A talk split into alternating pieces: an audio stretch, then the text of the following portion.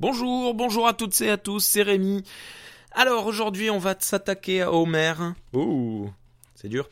Euh, avec euh, l'Iliade en version abrégée. Alors attendez, pardon. C'est une édition de l'école des loisirs. Euh, donc on a repris la traduction de Le Comte de Lille, mais abrégée et remaniée à partir du texte grec par Bruno Rémy. je ne lis que la première, le premier chapitre, je sais pas si c'est découpé en chapitres.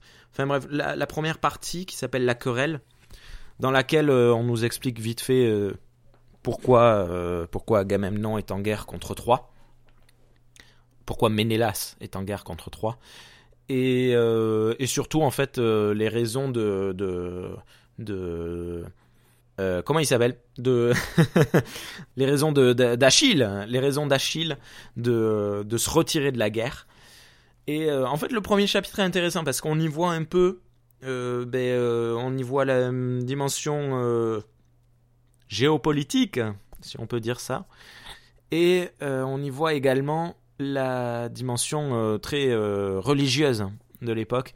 Alors, on y voit également le côté sexiste de, ben, de, de l'époque. Hein. Il faut savoir que à l'époque, à la Grèce antique, les femmes et les femmes, non seulement elles étaient reléguées à la maison, mais plus que ça, à une seule pièce. Et je crois, alors ça, je sais plus si c'est une connerie ou si c'est vrai, mais elles n'avaient même pas le droit de porter des vêtements. Et alors euh, là, elles sont traitées euh, soit comme des, euh, des trophées de guerre, hein, Briséis et, et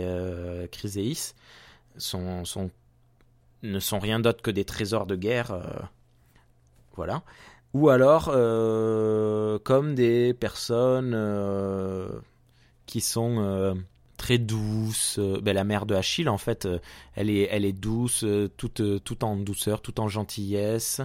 Ou alors, à l'extrême opposé, tout en vilipendie et tout en, tout en, en venin, en méchanceté.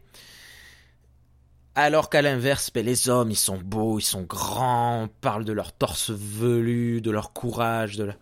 Ben, voilà, c'est euh, le biais euh, de, de l'époque et des diverses traductions, mais bon, d'un côté, la traduction, il faut bien qu'elle respecte l'œuvre d'origine, et c'est ce qui est tout à fait normal.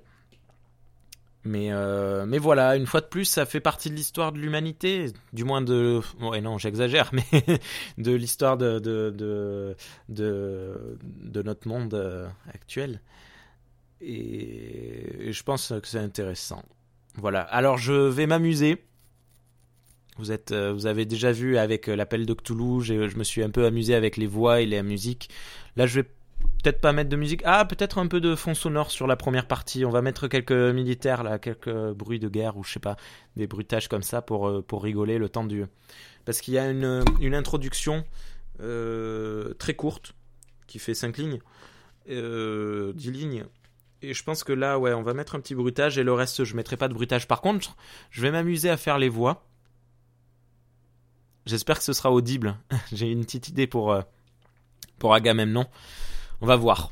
Allez, bonne écoute à toutes et à tous, à bientôt